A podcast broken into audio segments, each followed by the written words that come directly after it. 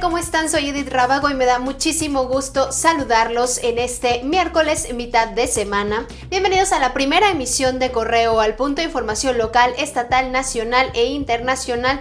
Y ya lo sabe, le presentamos todo lo relacionado con el tema de COVID-19. Reiteramos, si es posible, por favor, quédate en casa. Los casos siguen en aumento en el estado y en el país. Vamos con la información.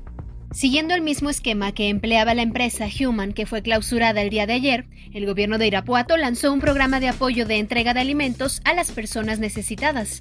A través de un video, el alcalde Ricardo Ortiz dio a conocer que se pusieron de acuerdo con productores agrícolas para llevar los alimentos del campo a la mesa y comenzaron con la repartición en el centro comunitario San Juan de Retana. El secretario de Seguridad y Protección Ciudadana, Alfonso Durazo, informó que la estrategia federal contra el robo de combustible ha permitido quitarle a la delincuencia organizada 84.339 millones de pesos. Durante la conferencia matutina explicó que se trata de un golpe a las principales fuentes de financiamiento del crimen organizado. Asimismo, señaló que han disminuido los homicidios dolosos, al igual que el robo de autos, secuestros, extorsión y robo en general.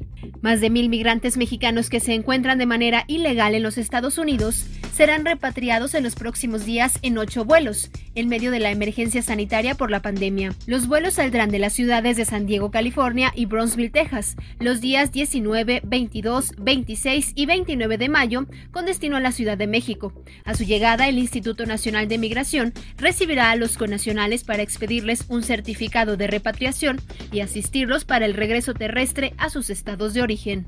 Rusia registró hoy por primera vez desde el inicio de la pandemia más recuperaciones que nuevos contagios, pero también experimentó un récord de fallecidos las últimas 24 horas, con 135, según los datos oficiales. En total, se recuperaron 9.262 personas en la última jornada, mientras que se detectaron 8.764 nuevos contagios en 84 de las 85 regiones.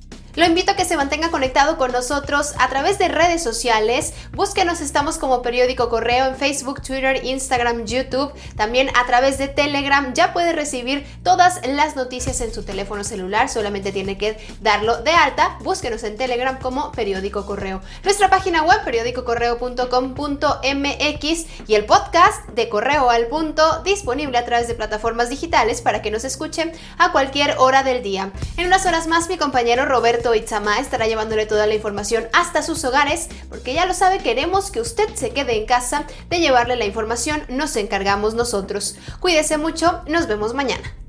Hola, soy Luis Ernesto Ayala Torres, secretario de Gobierno de Guanajuato.